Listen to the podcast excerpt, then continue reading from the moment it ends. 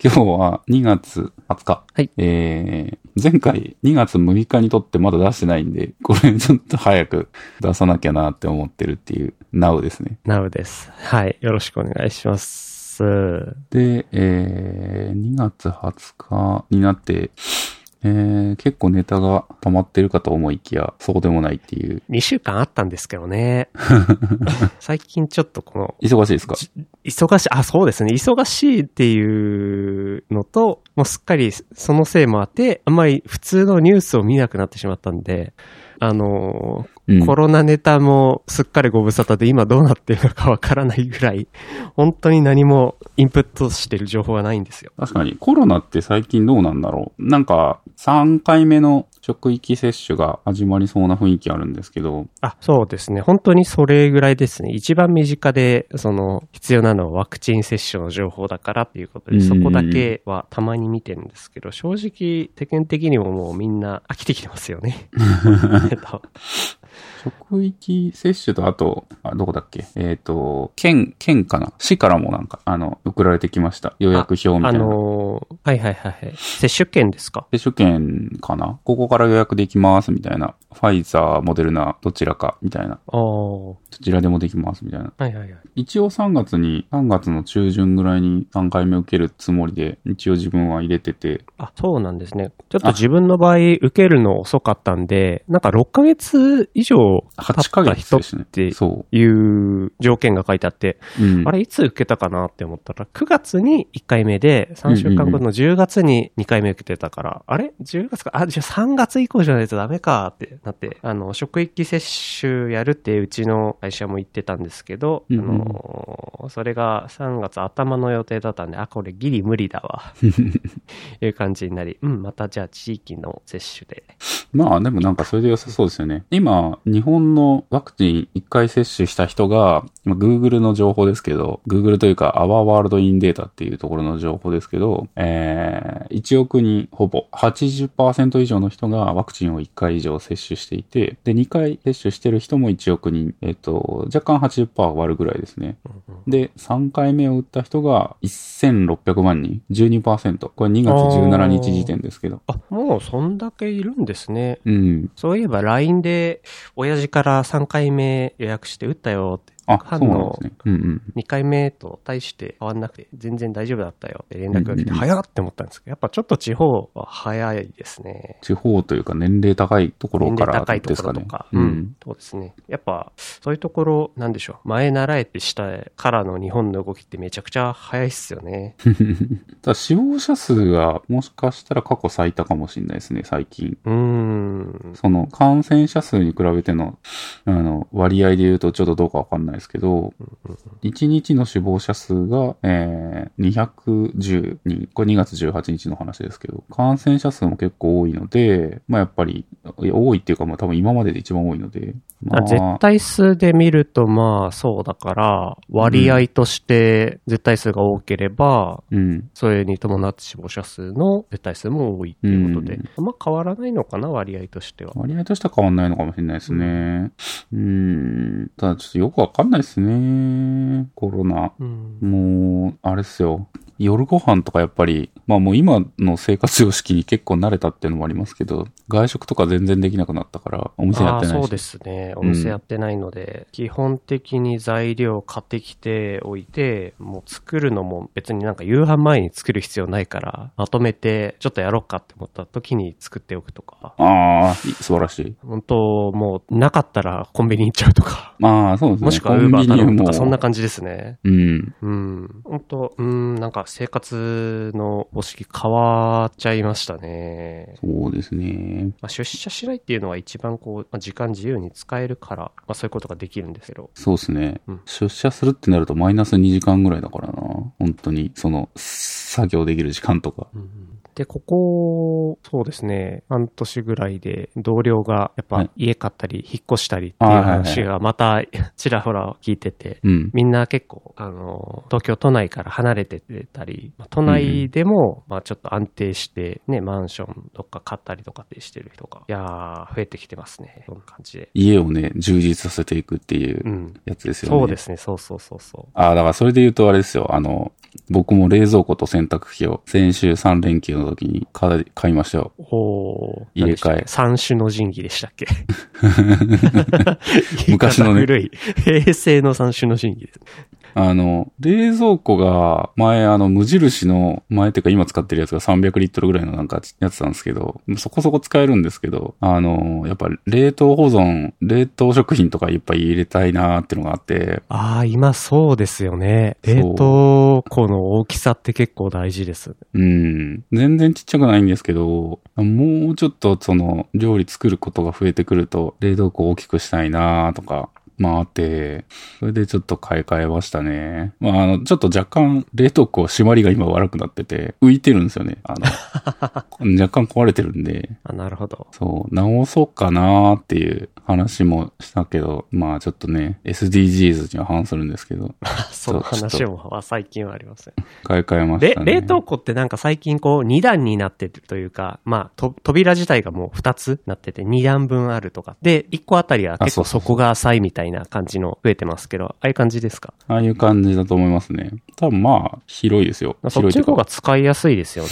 なんかどうなんですかね。冷ま凍庫っていう引き出しが1個あって結構深いのって、あれ、なんか深さはまあ大取きり出しにくい。うん。大きくていいんだけど、そうそう、取り出しにくくて、結局中で仕切りを作ったりとかってことをするわけ そうそうそうそでう。食品系と、えっ、と、なんて、なん、なんて言うんだろう。まあ、肉とか、食食魚材ととか。か、肉肉魚とか、そうです。そうそうそうそう。冷凍させることあるじゃないですか。でそっありちます。は大きい方で、で、アイスとか、 スイーツ系はちっちゃい方で、みたいな。とか、そうですね。あと、まあ、形が揃ってるから、冷凍食品とかも並べておくとか、そうそうそうそああいうの。うんう。。で、しかもあれですよ。あの、ちゃんと氷も自動で製氷してくれるやつで、ああ。自動というか、あの、水入れてみ入たれいなと。くと。はい。うん。あの、清掃しないと結構雑菌がっていう話をよく聞く。なので、ちょっとね、いい感じですね。で、あいい感とじです、冷蔵庫じゃなくて、洗濯機も買って。あ洗洗濯あ洗濯機はね、あの、もともと同じそのタイプのパナソニックのやつ使ってたんですけど、まあ、それのアップグレードっていう感じで、なんか洗濯機と冷蔵庫をセットで買うと、もうちょっと安くしますみたいなのがあって、勢いで買いましたね。あ、パナソニックの洗濯機、あ、このシリーズですか。キューブル。自動、いいですよね、これ。自かっ動こいい。投入あ、そっかそっか、このシリーズって自動投入もついてるんでしたっけそうですね。これのグレードだったらついてるっていうやつですね。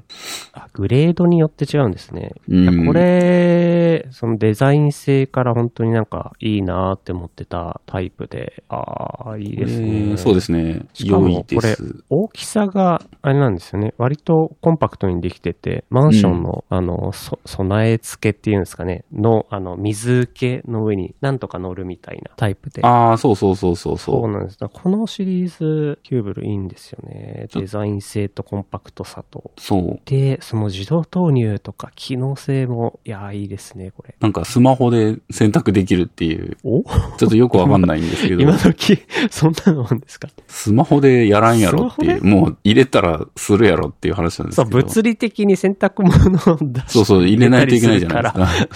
スマホを取り出す必要がちょっとよくわかんないですね。そうなんですよ。よくわかんないけど、そのよくわかんなさがいいなと思って。まあ、あと一応、モバイルアプリ今作ってるし、そういう体験を知る意味でも、ちょっとね、ね。買ってみようと思って。えっ、と、外から運転予約。これを第一ポイントに挙げてますけど、よくわからないですうね。ん。誰がやんねんって話ですよね。 なんかあの、日本の家電メーカーって最近こういうの多くて、あの、家電屋さん行くと、あの、そういうじょ、なんて言うんだろう、スマホで連携とかっていうのは結構あるんですけど、はい日立かな、どっかのメーカーは、あの、冷蔵庫に USB の電源の口がついてて、冷蔵庫から給電が、スマホに給電ができるよ、みたいな機能と か、押してるやつとかもあって、もう夫婦揃って誰が使うねんこれっつ って、冷蔵庫。冷蔵庫に、冷蔵庫 USB 充電器に。そう充電器になるんですよ。多分、その、でかい、あの、電圧変換器というか、ね、電源周りの持ってるから、うん。まあ有利だろうけど、 そこを充電コーナーにするか。まあちょっと、あったら便利なのかもしれないけど、なんかそういうことじゃねえだろっていう。そうですよね。なんかこう、迷ってま すね。なんかその辺は面白い、面白かったですね。家電メーカーのいろいろ見てて。で、最終的に、こう今回自分が選んだのが、なんだっけな、日立かなと、あ、じゃあ東芝か。東芝のやつなんですけど、まあ、あの、卵を置く場所が、蓋側が良かったんで、ああ。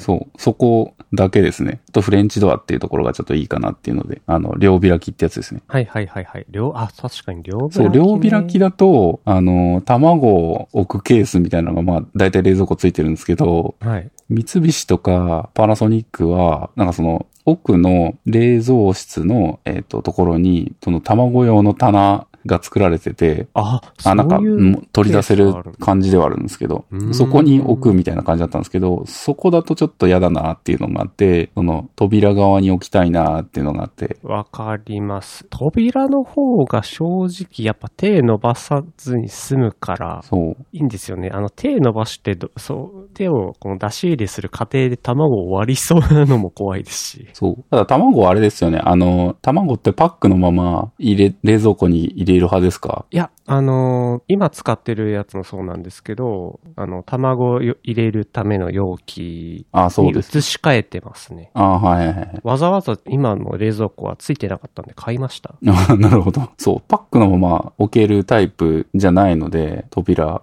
うんうんうん。パックのまま置きたい人だとちょっと不便ではあるんですけど。確かにそうですね。一人暮らしの時はちっちゃい冷蔵庫だったんで、本当パックのままうんうんうんしてましたね。まあでも、やっぱ不思議な、この、東芝のそのサイトなんですけど、商品紹介のページ下の方行くと、あの、お刺身のお作りをめっちゃ綺麗に作ったまま、あの、チルドコに入れようとしてる写真があって、そんなやつせんやろ っていう。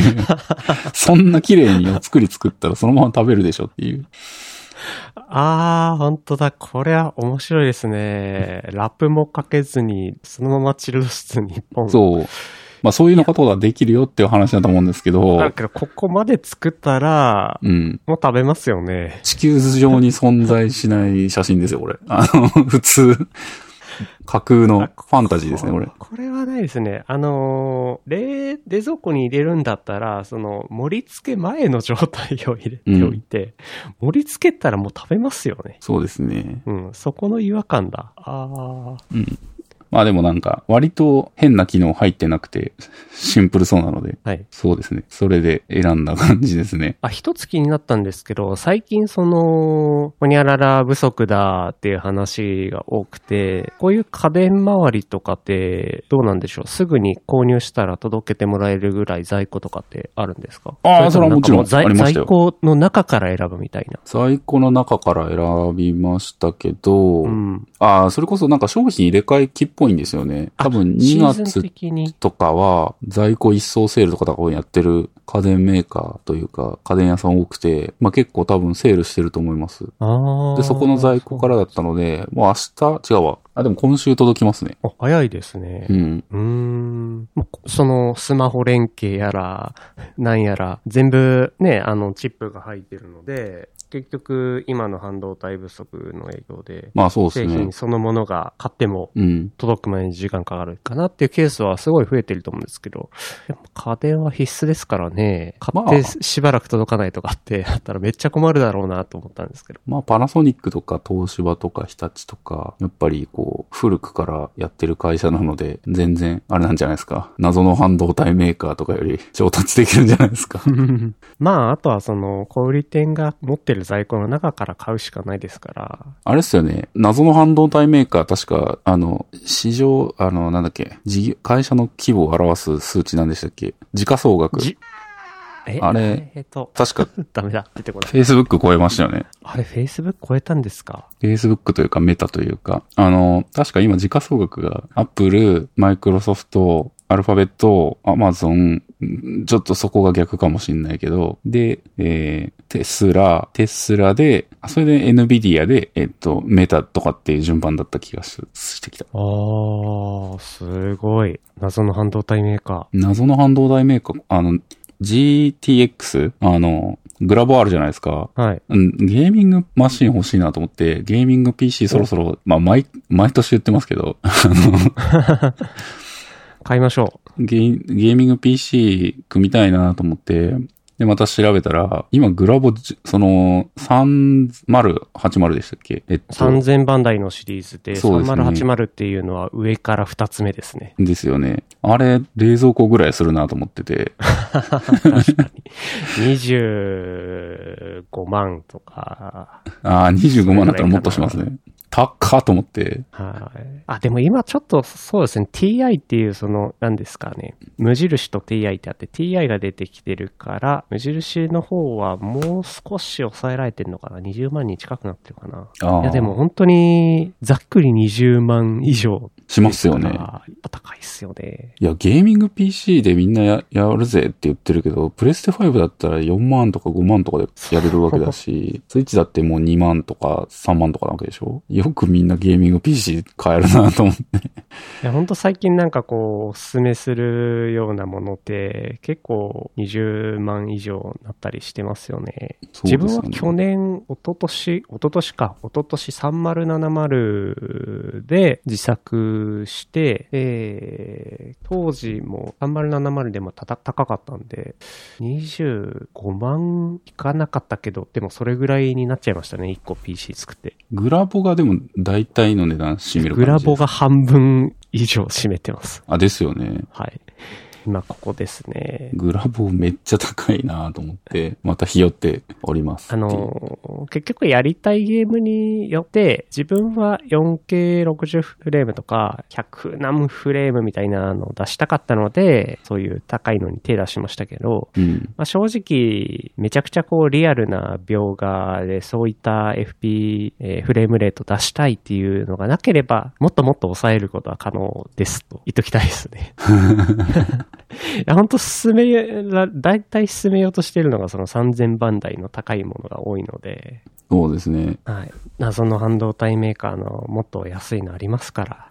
で、そう、ゲームがまたいろいろ出てまして、あゲームといえばそうだ。ちょっと1個目の自分の記事なんですけど、その自作 PC に関連して、うん。ちょっと最近気づいたことがありまして、まあうん一昨年にその、いろいろパーツを選定して作って、で、ゲームプレイしてんですけど、まあオンラインプレイでフレンドと、はいあのプレイする時のマイクについてなんですけど、いや、これが、あの、最近なぜかですね、あの、環境は同じなのに、なんか、声小さいですね、とか、なんかノイズめっちゃ乗ってんですけど、って言われて、えー、いや、全然変わってないんだけどな。ちょっとじゃあ、ディスコード再起動するね、スチーム再起動するね、とか、Windows 再起動するね、とかって、ここ原因をどんどんどんどん突き詰めていった結果、なんか改善しないな、っていうことで、ついにハード周りを疑い始めまして、で、ハードウェア周りを疑っていろいろ調べていったら、なんか、そのマザーボードにくっついてる、えー、オンボードマイクの性能っていうのが、まあ結構これにばらつきがあるなっていうことが調べてった結果分かったんですよ。なんかここって全然規格化されてないんですね。うん。うーん。マイクのジャックも結構、あの各社、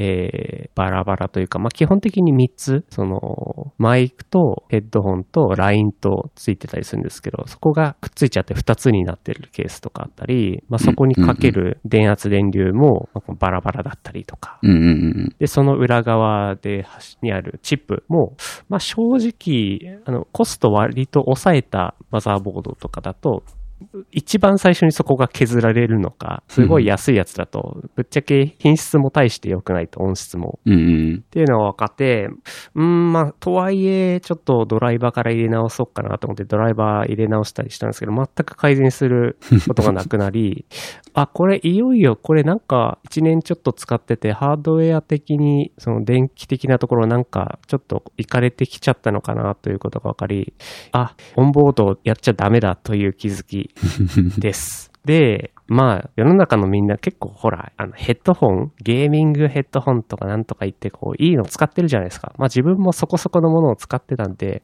正直、あの、い納得いかなくなって、ただ調べてみると、あ、しヘッドセットいいの使ってても、やっぱここがダメじゃダメだよな、そりゃそうだよってなって、うん。フレンドとしばらくこのオーディオインターフェースを介してやってたら、いや、めちゃくちゃやっぱこう、音質とか違うよねって。そりゃここで、ポッドキャスト収録してる時に使ってんだから、全然クオリティ違うわと。うんうんいや、でもこれをゲームするときに使うのは大行だし、そもそも、あの、ヘッドセットをつけることができないので、ジャックが違うから。うん。はい。ってことで、あの、買いました。マイクプリアンプを買いました。ヘッドセット用に。沼です ね。沼ですね。何が、その断捨離かという。ヘッドセットはいいの使ってっけど、結局これをちゃんと活かすには、ちゃんとしたプリアンプがないとダメだなということで、まあ、USB で接続して、今時マイクロ USB なんですけど、そのプリアンプ側は。うん。で、PC には USB のタイプ A で挿してっていう感じのを入れまして、まあ、オーディオインターフェースほどはいかないんですけど、全然音質変わって、で、最初の問題だった、その、マイクの音量小さいっていうところも、プリアンプのおかげでちゃんとブーストされて、はっきり聞こえるようになった。うん。いや、めでたしめでたしって感じなんですけど、いや、まあ、自作 PC 凝って作った割には、 ここに罠があったなと。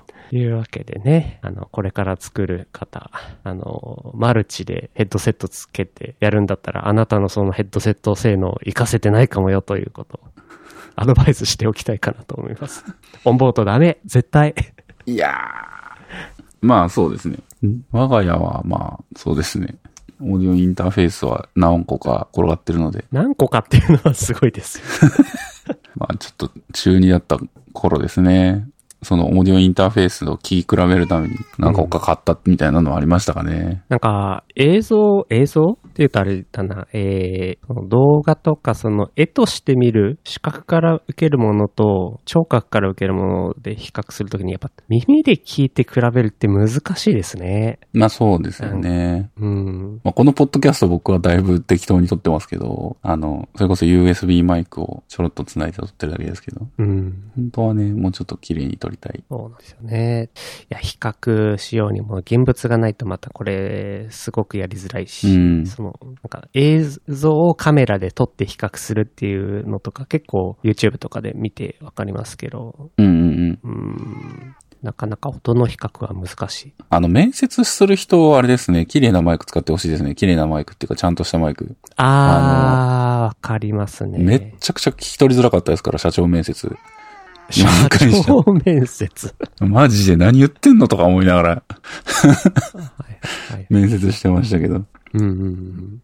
なんかそれめっちゃ言ったらなんかあのマイク変えてましたね、最近。なんかオーディオフィードバックはやっぱ常に、その、必要ですよね、ミーティングのために。そう。先日、ミーティングした人の中に骨伝導ああ、はヘいッはいドはホい。ンってあるじゃないですか。うんあれ使ってる方がいて、めっちゃ音割れするんですよ。うわ、うっさい、うっさいって思って、僕は音量を下げて聞いてたんですけど、みんな誰も指摘をしなくて、あれ、この音割れしてんの自分だけかなって思ってたんですけど、あの、ミーティングは1時間ぐらい経った頃になって、ぽそりと誰かが、あすいませんって言い始めて、あ、やっぱこの人の音割れ、自分だけじゃなかったんだって。あー難しいですよね。気づく、自分しか気づいてないのか、どうなのかってところですよね。うん。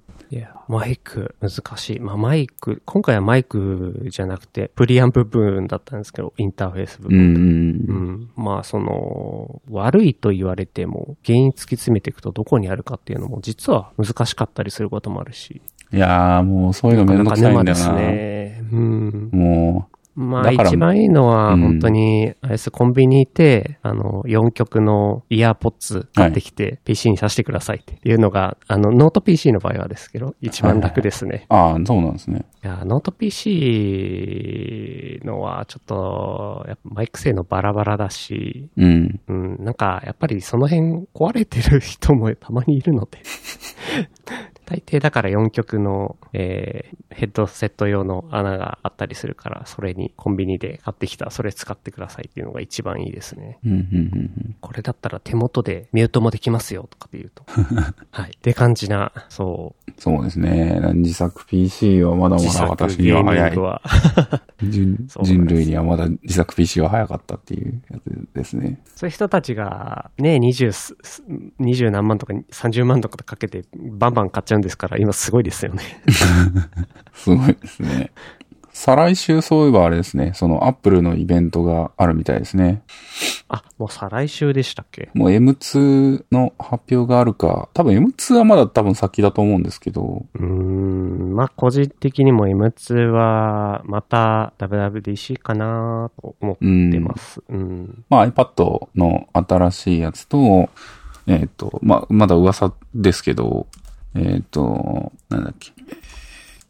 これか。んなんでしょう。えーっと、3月8ぐらいに多分あるのかなまあ Mac mini が M1 Pro とかあー Max が乗ってなかったので、それが乗ってくるんじゃないかとか、は Mac mini か。い。なんかその辺のアップデートあと iPhone SE がアップデートされるんじゃないかとかですかね。 iPhone SE ってまだ新しいの出す。 iPhone SE は多分あー出すんじゃないですか、また。その、お去年も、去年出たんですよね、セカンドのやつが。うーん、去年でしたっけそうそっかまあタッチ ID 付きの iPhone ですよね。うん、うん、うんうん。あと、個人的には開発でその、使えるから iPod Touch 出してほしいなと思ってて、そろそろ。あー、iPod Touch ね、いいですよね。 iPod Touch ね、あれなんですよね。今、最新のやつで多分 iPhone5 ぐらいの、えっと、画面サイズなので、ちょっとちっちゃいんですよね。あー、ちっちゃいですね。うんうんうんレティーナになったばっかりの頃っていう感じの解像度、ちっちゃくて。で、あとバッテリー容量が結構少なくて、なんだろう、10時間ぐらいしか多分持たないのかな。うーん、普通なるほにど。連続で使ってると。なんで、その辺改善してもらえると、あの、アップルのデベロッパーやってる人だったらわかるんですけど、あの、実機で開発するのに必要な端末 iPhone とかを、えっと、Apple デベロッパーセンターに登録しないといけないんですよね。で、それを登録すると、えっと、その、作った iPhone アプリとか、iPad アプリとかを、この端末で実行することができるんですけど、あの、100端末までに制限されてて、1アカウントにつき。あー、なるほどで。、それが、えっ、と、アカウント単位じゃなくて、チームでやってる場合は、チーム単位で100端末までとかなので、えっ、と、あーうちの会社、まあ結構アプリ作ってるんですけど、そこに、あの、QA とか、えっ、と、プロジェクトマネージャーとか、まあデベロッパー以外の人たちも入ってくると、ちょっと足んなくなるかもみたいな問題があるんですよ。それ今だからこそありそうですよね。その以前だったら端末そのものを共有して、ああ、のそうです。ね。例えばそうですね、今 QA の人と、まあ、えーそうですね、プロダクトのオーナーさんとかとは共有して、ここから持ち出してくださいができたけど、うん。今はこうみんな一人一端末お家に持ち帰って開発にっていう状況だったりするから、足りないですよね。足りないですね。うんで、カテゴリーが今、で、これが、あの、カテゴリーごとに100件なので、カテゴリー。マ Mac100 件、えっ、と、Apple TV100 件、iPad100 件、iPhone100 件、iPod Touch100 件という感じで、えっ、と、ああ、なるほど。登録で iPod きます Touch が別。はいはい。そう。なんで iPod Touch も開発に使えば、あの、倍にできるんですよね。iOS の開発デバイスなるが。ほど。なんで iPod Touch を導入していこうかしらっていう話が、まあ、今年やかに今、 あるって感じですね。うんうんうんうんいいですね。ここアップデート来てほしいですね、それは。そうですね。ちょっとね、もう4インチ端末のそのサポートとかちょっとそろそろしたくないので、それはすごくわか ります。ちょっと、今時この画面サイズはマイナーどころじゃなくてもうオワコンだよね。ちょっと厳しいですね。あの、使ってて楽しさというかなんか気持ちよさはあるんですけど、まあちょっともう厳しいですね。そうですね。いやー、でもどうなんだろう。iPod たちか。単純な音楽再生端末として考えたら、まあでかいと困るけど、でも開発の代替機としては優秀だ し、うんうん、なんかすごい、い普通の消費者とデベロッパーとしての視点を 混ぜて考えてしまうと、すごく迷っちゃうな消費者的にはあれですよね。その、多分買わないと思いますけど、うん。 iPhone あるからいいじゃんっていうね。うんうんうんまあ iPhone を買えない人が家で使う用のモバイル端末が欲しい時うんとかなんですかね。でも古い iPhone でいいっすよね。いやだから消費者向けになんか一つここで加えるならば、今流行りのハイレゾー周りのアップデートとかあると嬉しいのかなーって思うんですけど、ちょっとクロートすぎるかな僕、ハイレゾが聞き分けられる人って大体疑ってるんです よ。ええええええええええそれはわかりますね。その、正直耳がね、そんな下から上まで全部聞こえるってなって、結構、うん、年齢も若そうだし、あ、まあ若い人はん耳の、あの、高い、なんだっけ、周波数まで聞けるかとら、ねそう。でも年齢とともに高い方は衰えていくっていうのはもうね、これ人類の宿命ですから。そうなんですよね。ねなんか、レコードとかで再生する音楽と、MP3 とか足音源で聞く音が違うってのはわかるんですけど、うーん、確かにその圧縮されてるされてないの違いは、聞きまだまだ聞き分けられますうね。ん。うん。でも同じ、なんて言うんだろうな、曲をずっと聴いてるその生活って今あんまないし、ハイレゾでそうですね。聞くほどの、きあなんだろう、聞いても、聞くときの体験と、普通のストリーミングで聞くときの体験ってそんな変わらないというか、うん、そう、基本感的動のに差その分ってそんなない気がしてて。ストリーミングで聞いちゃうから、ストリーミングって結局圧縮音源ですものね。うん。うん。まあサービスとしてストリーミングの方が、あの、サブスクでうん。何でも聞けるし、そうですよね。うん、だかなからな、か、うん、難しいですよね。 難しい。ハイレゾ。まあなんか、いいんだろうなとは思いますけど、それこそミュージシャンじゃない人技術をが。極めていくとね、ういいん。とか、あミュージシャン的な視点から立つと、どうなんですかね、より生音に近いものがっていうのは。うんうん。うーん。まあいい音で聞いてもらえるっていうのはいいんでしょうし、ミュージシャンぐらい目がこ超えてる人だったら、うんうんうん、ね、聞き分けられるとかだと思うんですけど。ああまあだから解像度高いものというよりかはじゃあえっ、と何でしたっけアップル用語で言うと空間オーディオ対応かあれは確かえっ、となんか別途チップが必要だったからそういうのを載せててああ。えー最近の MAX やら Pro やらうのんうん空間オーディオにも対応できるとか、そういう方向性でのアップデートだったらまだわかるかもしれないですね。一般向けもいいし。確かに。まあそんな予想をして、じゃあちょっと3月待とうか な。個人的には、ただまあ興味あるのは、えー iPad かな iPad 11インチのアップデートが来たら嬉しいか な。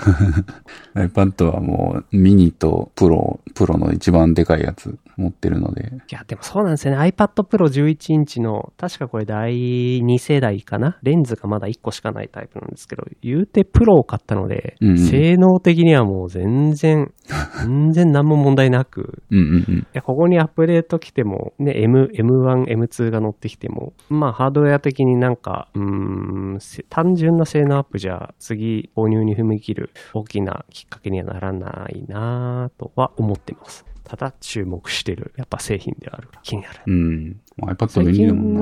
は、そうだなぁやっぱり画面っすかね。えっ、と、ミニ LED でしたっけ、今は。ああ、そっかそっか。えー、あとは、あれ、リフレッシュレートとかはどうなってたかな。まあ、そっち系の進化がどうなるか。うんうんまあ、それで映像体験がどれぐらい変わるかですかね。うん。うんうんまあ、相変わらず映像けコンテンツの消費に使ってるので、やっぱそこが大きいかな。うん。うんうんうん。体験が変わるところとして。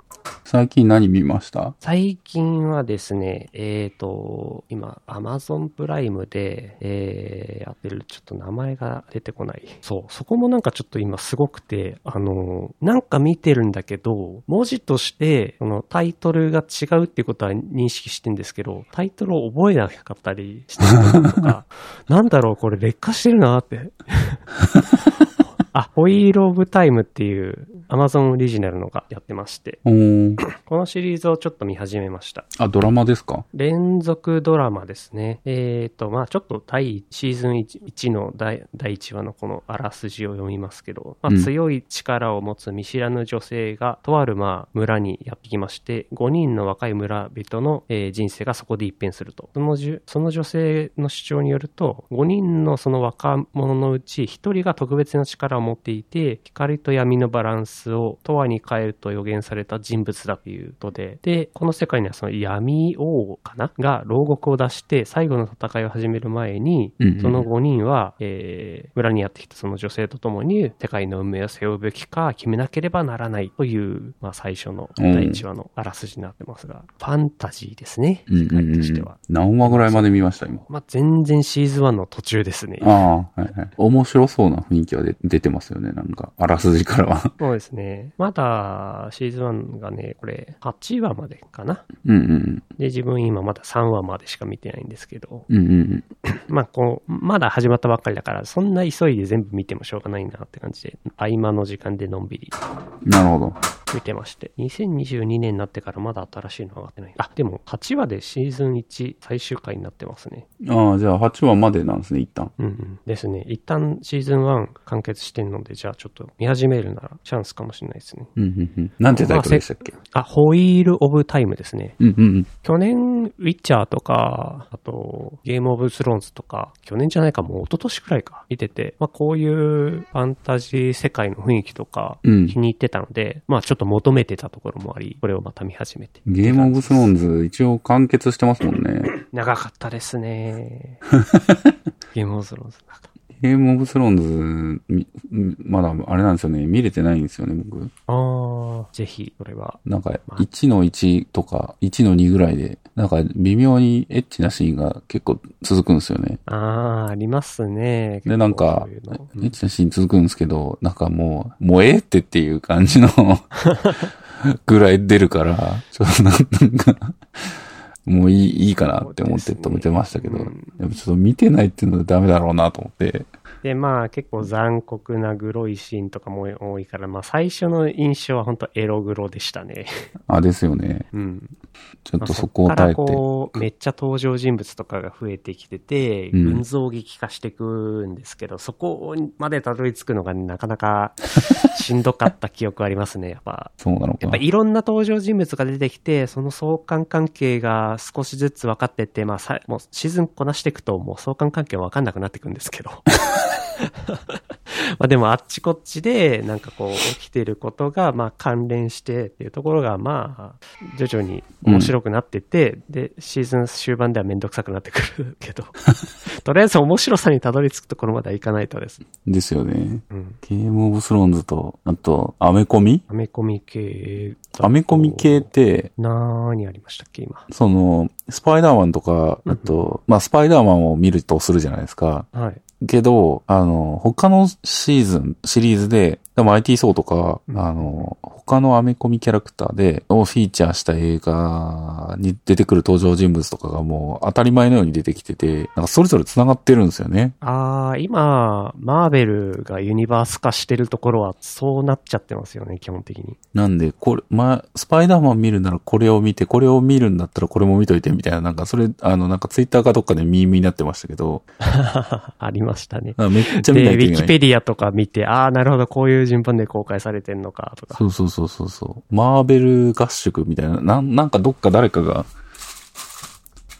マーベル修行みたいな、どっか上げてましたけど。わかりますね。スパイダーマンに関しては、やっぱちょっと、2000年代前半にやった最初のあのスパイダーマンが自分は良かった派なので、今のユニバースのスパイダーマンはなぁと思いながら見ちゃってるんですけど。いやー、結構ありますよね。うんエンドゲーム、あアベンジャーーエズ。ンドゲーム、はいはい。はい。これまで最低見ておくのは、見ておかないといけないのは、アイアンマンと、アベンジャーズと、アベンジャーズ・エイジ・オブ・ウルトロンと、シビル・ウォー・キャプテン・アメリカと、ガーデンズ・オブ・ギャラクシーは最低見ないといけない。エンドゲームに続くし主要キャラクターのこの出自というか、がまず分かって、で、それらのヒーローたちが集結して、まあ、強大な敵に立ち向かうという、それを追っかけるための最低限 。ですねそうそうそうそうそう。大変だなと思って。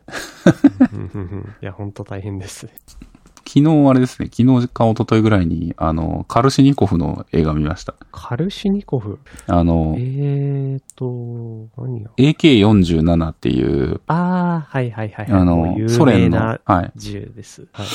銃で、まあ、あの、カラシニコフ、カラシニコフさんが作ったっていう、作ってカラシ、えっ、と、AK47 が実戦投入されるまでみたいな、なんか映画。ああ、あ、そういうの今やってるんですね。ちょっと自分全く追っかけてなかったです。いや、今じゃなくてごめんなさい。アマゾンプライムで見たやつで、あ、そう。なんかソ連の、全然追っかけてなかった。国策映画かなんかだと思うんですよね。ええな、なんかわかんないけど、なんかおすすめに出てきたんで、100分ぐらいの動画、動画っていうか映画だったんで、ちょろっと見てみようと思って。で、映画としては全然なんか、めっちゃわかりやすいストーリーっていうか、その、うんうん。まあ、史実に基づいてるから、まあ、そうなりますよね。はい。うんそんなに盛り上がりもなく、で、と、途中でなんか、ちょっとしたロマンスシーンとかが入ってたりと か、まあ、あの、そんなに、なんだろう、特筆すべきポイントはないんですけど、あの、ちょうどやっぱりウクライナにロシアが侵攻しようとしているっていう段階で、なんか、ちょっと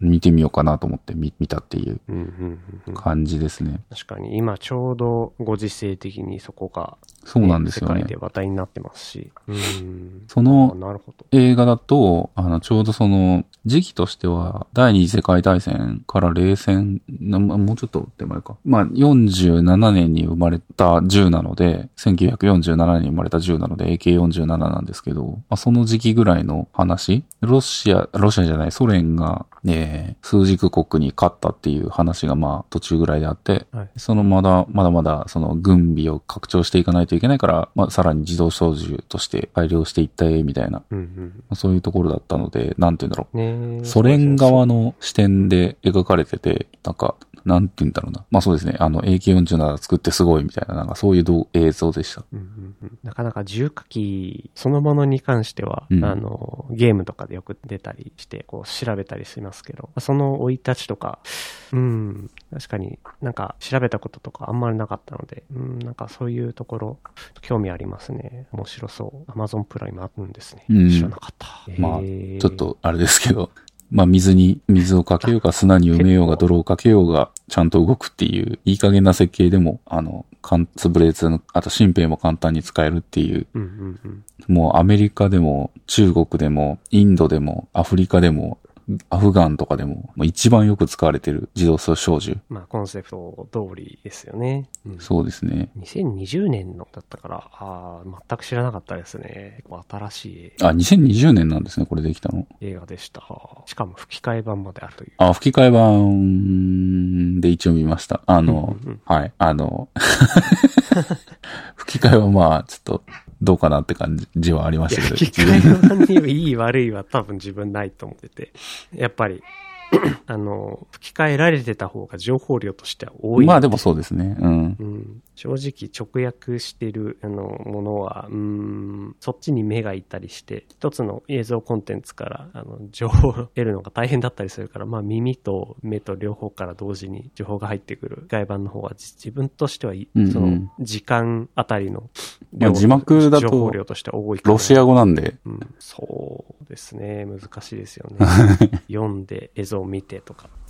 なんかせっかく銃の話題が出たんで、あの、ゲームの話に行っちゃいますけど、まあこのこれらの銃が出てくるゲはいームの話になってるんですけど、ちょっと今日気になったタイトルがあって、2021年、去年の秋に FPS タイトルが新作いっぱい出てんですよね。そのバトルフィールド、うん。 EA からに出てて、で、えー先日買収されたアクティビジョンも、はいえー、コールドオブデューティーバンガード出してて、で、ヘイローもインフィニットっていう新しいシリーズ出してて、で、記事、目についた記事なんですけども、えっ、と、EA が、なんとバトルフィールド2042の失敗の理由の一部が、ヘイローインフィニットのせいと分析してるっていう記事があって、 え、何これどういうこというのがちょっとね、気になって今日持ってきちゃったんですよね。なんかなこれは当然その内部ミーティングで行われた話のリークっぽいんですけど、やっぱその、もともとこの2021年に秋に出て、出る FPS タイトル、ビッグなものとして、うん。まあ、バトルトフィールドとコールオブデューティっていつも比較されるから、すごくそこで盛り上がっていったんですけど、うん。ヒーローシリーズの新しいのが出てくるっていうのが、これがまあ、晴天の霹靂だったとうん。うん、いうのがミーティングで語られてまして、まあ、この EA も、このご時世で開発が大変で、まあ、正直本当にバグゲーになっちゃ って、まあ、ユーザーがめちゃくちゃ引いてますけど、まあ、そういった内部での話はあるものの、いや、そこでめちゃくちゃクオリティ高く安定したヘイローが出てきたっていうのが、これはかなり影響してるなっていう分析が出てまして、うーん、なるほど、という話だったんですよ。とはいえですね、 この4年の秋に出た FPS 系、今、どこにも問題があってて、ヘイローもヘイローで、今ちょっとアップデートがめちゃくちゃね、遅くて、うん。いや、正直ここら辺も運営が追いついてないっていう感じで、正直ユーザーが今離れてってるところだったり、うん。えー、コールドオブデューティーの方も、えー、シーズン2を結局何週間、2週間ぐらい遅らせて、で、その間に買収の話があり、えー、相変わらずバグを対応しまくってパッチがいっぱい出てきて、で、リーグの方はようやくランクマッチが出てきて、っていう感じで。まあ、有名三大 FPS タイトルが出てきたものの、どこもみんなバグだらけのゲームになって、運用も大変でっていう、この悲しい今の FPS ゲーム業界。まあ、バグはね、好きものですからね。えーいやーね、この中で自分は、えーバトルフィールドはもうすっかりやらなくなってしまい、コールドオブデューティーのシーズン2が出たから、出たのでやってるっていう程度になっちゃってて、正直、そうですね、どこも今、その、こういう状況なんで、モチベが下がっちゃってる。そんな中あれですよ。あの、ホライズン、めちゃくちゃ評価高いですね。ゲームので話。す。ね。先日出ましたけど、まあ、こういうご時世でゲーム開発どこも大変だっていうのはわかるんですけど、ここでクオリティの高いもの、かんクオリティの高いというか、完成してる完成度の高いものが出てくると、うん。やっぱちょっと安心しますね。これはね、ちょっとエルディンリングを飛ばしてやるべきかってちょっとずっと悩んでて、 ここ数日。っうーん。ていうか、あれなんですよね、グランツーリスモが延期すると思ってたんですけど、なんか本当に出そうなんで、今の雰囲気は、まあ、困っ出そうな感じはしそまうすなんですよ、困ってるんですよね。グランツーリスモやんないといけないし、ただまあ、これはだから、さっきの話ともつながるんですけど、出てから評価しないとわかんないよなってところは、最近のゲーム多いと思ってて、すぐに飛びつく必要はないかなとは思います。その、やっぱ出てもバグが多かったりしたら、ちょっと体験として残念になっちゃあうかまら。あね、体験が残念な時にやるのはちょっといまいちですもんね。グランツーリスモはどうなんでしょうね。今まで、その延期延期してようやくダーンって出すタイプだったけど、今回は割とまあ宣言通りに出そうとしてきていやそうなんですよねしかし、その宣言通りに出したとして、それはちゃんと完成度高くなってるのか、それとも他のバグに悩まされてる新規タイトル同様、バグだらけなのか。 と辿って、パッチでどんどん完成度が高まっていくのか。うん。難しいまあ言うてでところも、だホライゾンも、それなりにスタックする箇所とかはあって、 って感じではあったんですけど、まあまあまあまあ。でも、そそれで言うとそですねまああマれでルすよチねじゃないから、はい。あ、なんか、ファイナルファンタジーは、 の話になっちゃいますけど、なんか昨日ちょうどその、またプロデューサーライブやってて、えっと、最初、スタートしてから、えっと、なんて言うんだろう。1、メメインストーリーを今、4つ、5つぐらい公開されてて、で、その5つぐらいのストーリーのうちの、えっと、一番最初のストーリー、神聖と言われてるその場所は、はえっと、もう結構設計が古かったり、うんあの、するので、もう結構作り直すっていうことを決めたっていう話をしてて、ああ。で、なんか8人で行くところを4人で行けるようにするだとか、えっと、ダンジョンの構造を、構造というかその設置されてるオブジェクトだったりとかをもっとわかりやすい、今のレギュレーションに合わせたものにするとか、うんうん結構その改善していって体験を変えていくと。あとはマルチプレイじゃないとクリアできなかったところを、えっと、NPC キャラクターと一緒にプレイできるようにすることで、なんか一人でも遊べるようにするっていう、うん。うあの、ん。体験を変化させようとして、まあそこはなんか完成度を上げていくというよりかは、その時代に合わせて変えていくっていうアップデートっていう感じなんですけど、うんまあそういうのもありそうですよね。うん。 FF14 の場合はなんかあの、強くてニューゲームっていうのができて、一回オンラインゲームなんで、クリアしたクエスト、普通は再度プレイすることできないんですけど、あの、記憶を消してやり直すっていう機能があるんで、ちょっとそれが実装されたらちょっと、どんなんだったかなと思っていうのをこう見るために、もう一回やり直そうかなって思ってますけど、まあ、アップデート、いい感じのタイミングでやりたいっていうのは確かにありますね。うん。そうですね。そこまで運営長いタイトルだと、うん、確かに。MMORPG って、そうですよね。運用が長くなると、どんどんどんどん、すうん、あらゆる面でね、なんか全部インフレ化していくから、 うん。最初のコンテンツが割とスルーされがちですけど、うん、最初のコンテンツは多分だいぶ今改善されてると思います。なんか余計なお使いクエストみたいなのが結構省略されたとかうん、あるっぽいし。最初のコンテンツはちょっとなんか改善し続けてますね。うん。まあ、あと、ちょっとカ、カービィとかもやりたいんだよな。3月ぐらいに、3月後半かな。カービ星のカービィ。ィ星の、えー3月か4月とか新しいタイトル出るんですかえ新しいタイトル新しいタイトル。あ、これかなディスカバリー。そう。それはね、ちょっとやりたい。楽しそうだから。ああ、頬張り変形とか。ああ、これ、そうですね。先日の任天堂ダイレクトで出てた気がするな。うん。あ、任天堂ダイレクトといえば、クロノクロスとかライブアライブとか、フロントミッションもリメイクするって言ってたな。あ、忙しいわ今回。の任天堂ダイレクト、すごい豊富でしたねう。ん。うん。自分の注目は、そうですね。ゼノブレードシリーズはできてるので、3発表されたのは嬉しかったかな。あ、ゼノブレイド。ゼノブレイドってあれですよね。ゼノギアスとは全然違うんですよね。あの、版権とかがもう前のものなので違いますね。ゼノを関してるので、開発チーム、開発スタッフとかは割とうん。共通してますけど、ゼノブレイドシリーズからはもう完全に任天堂傘下のスタジオでうんうんうん。作ってるし新シリーズですね。ゼノブレイドもやりたいと思ってるタイトルなんだけど、やれてないんだよな。まあそうっすよね。わかります。あとは、スプラトゥーン3のあのー、鮭のサーモンランかなのモードでいろいろ新しい情報が出てきたり、マリオカート8デラックスの新コースが、なんと追加コース、全、このパスを買うと既存のコースの倍になるっていう、これも驚きましたね。 DLC ですよね。 DLC で。久しぶりにそういえば最近スプラトゥーン、たま、あの、ちょいちょいややり始めたんですけど、また久しぶりに。1年ぶりぐらいに。あだいぶ下手くそになってますね、やっぱり。やっぱやらないと下手くそになってきます よね、こういうシューティング系は。そうですね。うんちょっとフレームレート低いなとか思いながらやってますけど。面白く、面白いですね。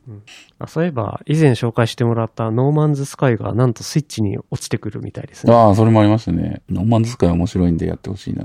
ちょっとローカライズが結構わけわかんないですけどね。あの 世界が宇宙ですし、うんまあ、。よくわからない用語、概念いっぱいありそうですけど。そうですね。って感じかな。もう、こんぐらいに録、収録は、はい。こんなとこかな。 1時間ぐらいもう喋っちゃってましたね。そうですね早いわ。なんか一個だけ最後に、これはい、どれぐらいネタがあるのかわかんないんですけど、オブシディアンが書いてあるのがちょっと気になったんですけど、あ、オブシディアンですか。これってどうしたんですか実はオブシディアン自分もちょっと前に使ってたことがあるので気になってるんですよ。いや、知ってるかなと思ってちょっと追加したぐらいな感じで。いや、まあ、あの、ノーション使いやすいんですけど、iPhone でメモを取るにあたって、メモを取るっていうか、ちょっとこう、メモ書きするにあたって、ノーションだとちょっと大げさだなって思うシーンがなんか最近あるんですよ。うーん。なんかその、ほ本当にメモリ、メモしたい時だけとか、なんか、うんううーんん、まあバス乗ってる時にちょっと書きたいとか、なんかそれぐらいのタイミングですけど、うんうんうんノーションだとちょっとヘビーかなと思って、ちょっとツール探してる時にオブシディアンが出てきたって感じですね。あこれってマークダダウンのエディターですよね。これ特徴としては、マークダウンエディターに、さらになんでしょうね。ファイラーがついていて、そのファイルがさらに、あの、グラフ表示というか、その、シナプスニューロンみたいな感じで、そうなんですよ。あの、書いた単語をページ化して、うん、なんでしょう、辞書というか、まあ、ウィキペディアみたいな、なんかもっそうですと学術的なユースケースで使われるようなのを想定した、このっていう特徴があるんですよね。なるほど、なるほど。なんか使ってみてる感じだと、ファイラー、ファイルエクスプローラーのところが、なんて言うんだろう。あの、ある程度使いやすいなと思ってて、ノーションに比べてうん、わかります。こう、変な拡張がされてないというか、あの、パソコンっぽい使い心地なので、うん。あのあ、そうですね。そこのなんでしょう、概念というか、うん、なんかあんまり意識を変えることはないですよね。そう、パソコンっぽくスマホの、その、ファイルを扱うことができるっていうのがちょっと、久しぶりというか、新鮮な感じであり、ます特にうん。 iPhone なんかはファイルエクスプローラー基本的にはない。まあ、最近入ってきましたけど、あのーまあ、結構気に入るかなっていう感じで今試してるっていう最中って感じですね。いいですね。これ自分もそうですね、最初使おうって思ったのは、うーん、まずそのマークダウンは使えるものっていうのが欲しかったのと、あと手元の Mac を処分してしまって、Windows をパソコンとしてはメインとして使ってる。ただタブレットは iPad みたいな感じで、ここの動機とかをどうしようかなっていううん感じだったんで、オブシディアンはこの実態としてはマークダウンファイルが、えっと、保管庫っていう場所にこう、本当に単純なファイル構造として並んでるものなんで、あ、じゃあこれは特定のこのアプリの、えっと、シンクサービスを使う必要っていうのはないなっていうのが分かったんで、Google ドライブに作って、そのファイルを、えっと、編集するようにする。うんうん。ということで、まあ、このオブシディアンじゃなくても編集できるうんっ。ていうのにしたので、あの、Windows で普段使うときは Obsidian で使って、Google のところから持ってきて書いてとか。えっていうことができるようになって。うん、ちょっとまあ iPad は、あの、Apple の制約があるんでいろいろできないことは多いんですけど、Google ドライブにファイルを多く置いてる都合上。えうん。うん。まあでもこれで割と満足してますね。自分はこれで、えっ、と、日記というか日々のメモみたいなものを書くのに使ってました。日記。日記というとあの大げさなんですけどね、日々のそのメモですね。はいはいはい。うん、コーヒーでここの豆を買ってきたみ日記じゃないですたか。いなのを、あの、メモっておいて、 うんうんうん、置いたり。うん。なるほどね。あとは、まあ、調べて、ちょっと微暴録的に残しておくとか、もう本当いう雑多なものですね。なるほどです。これ使い勝手よかったら、この今回のそのネタ帳に使ってもいいかもなってちょっと思ったりしてるんですけど、ああ、いいですね。今ノーションでやってるじゃないですか、我々。はい。どうですかねまあ別にノーションそんなに不満はないんですけど。あ全然不満はないですけど、まあ、いろいろトライしてみることは、そうですね。まあ、全然、あのネガティブなことはなくて、うんうんうん。オムシディはまだちょっと使い始めなので、ちょっと使い方とかちょっと若干教えてほしいかもです。うんうんなので、この Google ドライブに共有、今、あの、ファイルのやり取り、Google ドライブ経由でさせていただいてるじゃないですか。ああ、録音したファイル。そうそうそう。ですねそこにフォルダを切って、保管庫として、オムシディアンそれぞれ共有されればアクセスできるのかなそうですね。そしたら、あとは、えっと、エクスプローラーとかで Google ドライブをマウントしておけば、あの、ローカルのドライブとして見られるからう、ん保管庫として共有できる。なるほど。便利そう。Mac でも使えるのかな Mac も Google ドライブでマウントしてしまえば多分大丈夫ですね。うん、うん、うん。ただ iPad とか iO- iOS とかが、まあ、そういうことがね、制約があっていろいろできないので、となるほど。いうところだけが、まあ、ネックではありますが。うん、うんうん。まあ、マークダウン書き慣れてるから一番楽ですよね。そうなんですようね。ん。ここは結構大きいと思ってて、ツール選択の時に。うん。なんかピュアなマークダウンエディターが欲しいな感はあるんですよね、やっぱり。そうですね。ノーションも便利だけど。うん。そこを共有する仕組みだけ。うん、そうそうそうそう。っていう。なるほど。感じでしたちょっと気になったので聞いてみたんですが。 ありがとうございます。猫がちょっと今もう、さっきからずっとそうですけど、なんかもう、おやつくれという。あー、あの、背景に音がパンパン鳴ってるのはちょっとわかりました。何やってんだろうってそ思うでった。すよね。猫だったんですね。あとあれなんですよね、人が喋ってると気になってやってくるんで、あー、なんかリモートとかで会議してるとやっぱり、何喋ってんだっつってやってきますね。うん、カメラに猫入ってくる人いますね、よく。そうなんですよ。なので、そういう感じです。はい。はい。じゃあ、今日はこんなところですかね。はーい。はーい。ありがとうございました。はい、じゃあお疲れ様です。お疲れ様です。アサリ FM